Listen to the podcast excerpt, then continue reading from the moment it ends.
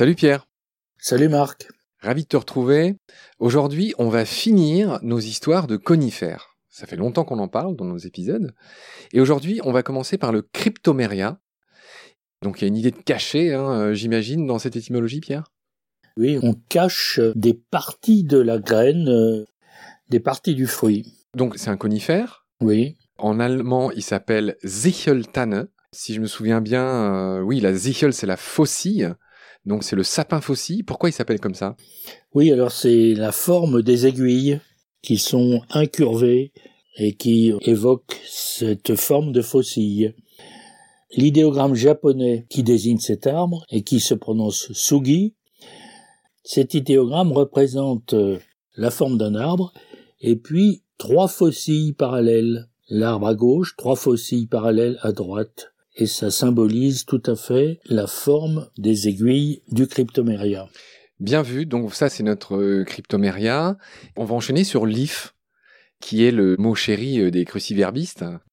D'où vient ce nom extraordinairement court? Je vais autant Cryptomeria, c'est à peu près ce nom dans toutes les langues, donc c'est pour ça que je ne les ai pas donnés. Autant l'if, je vais me permettre de dire son nom dans les autres langues, c'est pas du tout la même chose quasiment dans chaque langue.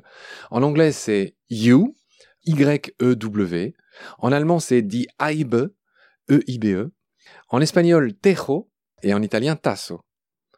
Donc voilà, d'où vient ce nom d'if en français, cher Pierre? Alors c'est un nom gaulois il se trouve que l'IF a deux noms gaulois, on en verra un autre ensuite.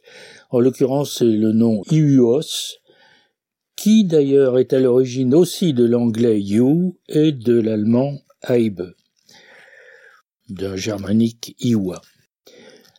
Ce nom if, on le retrouve dans un certain nombre de noms de lieux aussi.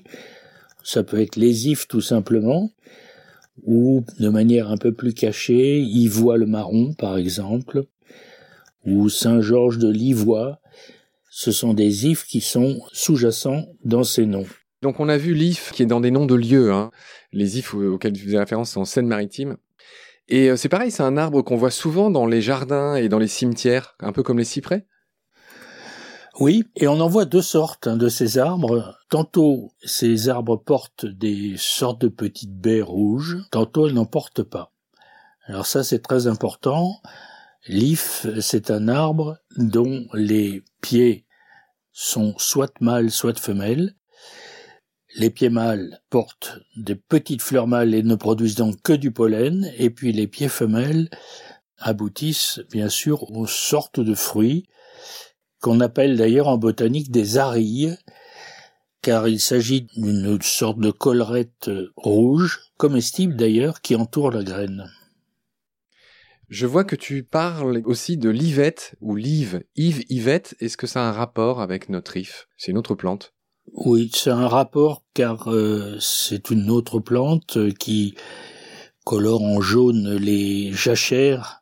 Ça aussi, on le voit souvent dans les mots croisés d'ailleurs. C'est à cause de l'odeur de cette plante qui rappelle une odeur de conifère, qui pourrait être le pin d'ailleurs, mais il se trouve qu'on l'a associé à l'if donc Yves, Yvette, c'est une sorte de ressemblance avec l'IF. On va se régaler un peu, Pierre. Tu parlais tout à l'heure des mots croisés. Ce mot deux ou trois lettres, hein, suivant qu'il est au singulier ou au pluriel, il est très pratique. Donc, est-ce que tu peux me faire un petit rappel des définitions classiques de l'IF dans les mots croisés? La plus classique, c'est euh, attends les bouteilles en cave. Et pourquoi ça s'appelle comme ça? Parce que un objet classique, c'est un support de bouteille vide formé d'anneaux avec des tiges sur lesquelles on place les bouteilles. Ça prend une forme conique, ça semble muni d'aiguilles, et traditionnellement on appelle ça un if. Tu as dit que if c'est un mot gaulois. Apparemment c'est curieux, la ville d'Evreux a à voir avec l'if. Je veux bien que tu nous racontes euh, pourquoi. C'est dû au fait que l'if a deux noms en gaulois. Iuos qu'on vient de voir qui donne if et d'autres noms germaniques et puis Eburos. Il se trouve que l'if est un arbre idéal pour faire des arcs. Donc les meilleurs euh, arcs gaulois puis anglais d'ailleurs par la suite étaient fabriqués à partir de branches d'if.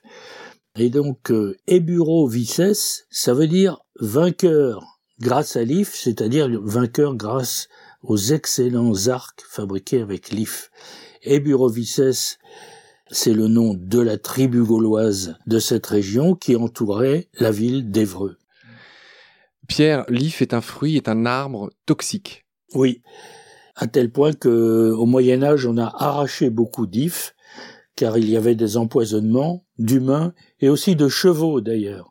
Si un cheval broute euh, des branches d'if, euh, il peut trépasser. Il se trouve que l'if en latin s'appelle taxus. Et alors taxus, euh, ça fait un peu penser à toxique. Et notre grand savant Pline l'Ancien a sauté le pas et dans ses textes il dit que le mot toxique vient de if taxus. Ceci a été complètement contredit par les linguistes. Mais l'origine du mot toxique est vraiment très étonnante et intéressante. Toxique, ça vient du grec toxon, qui veut dire en effet arc et flèche. Et toxicon, au départ en grec, c'est le poison qui sert à empoisonner les flèches. Et de là, c'est devenu toxique en général.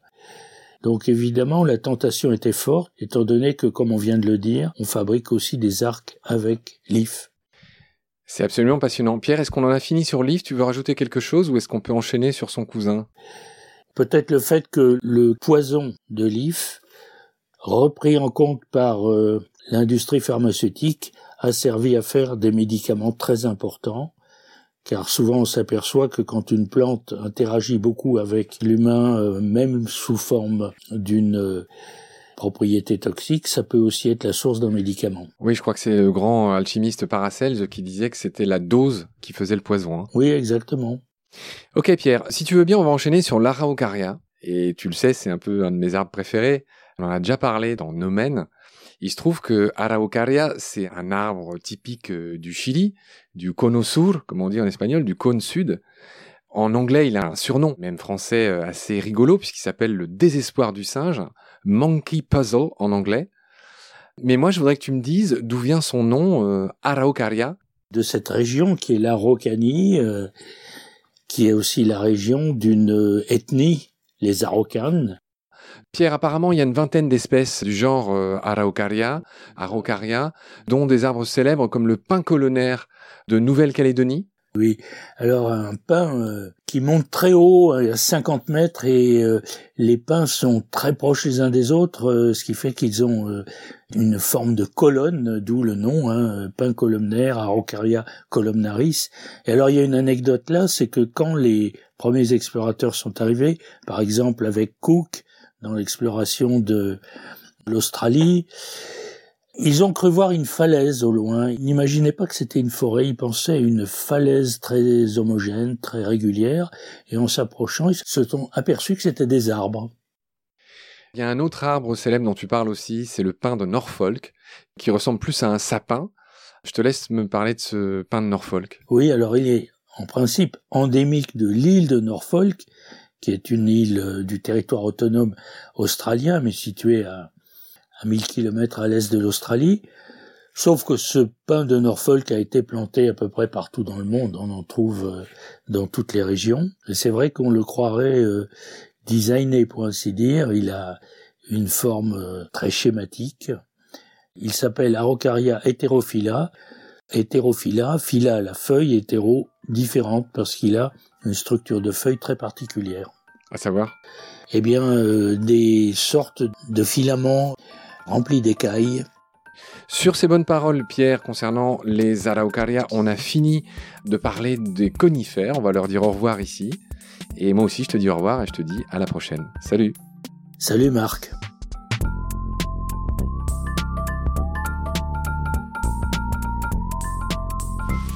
I've seen thing you people wouldn't believe.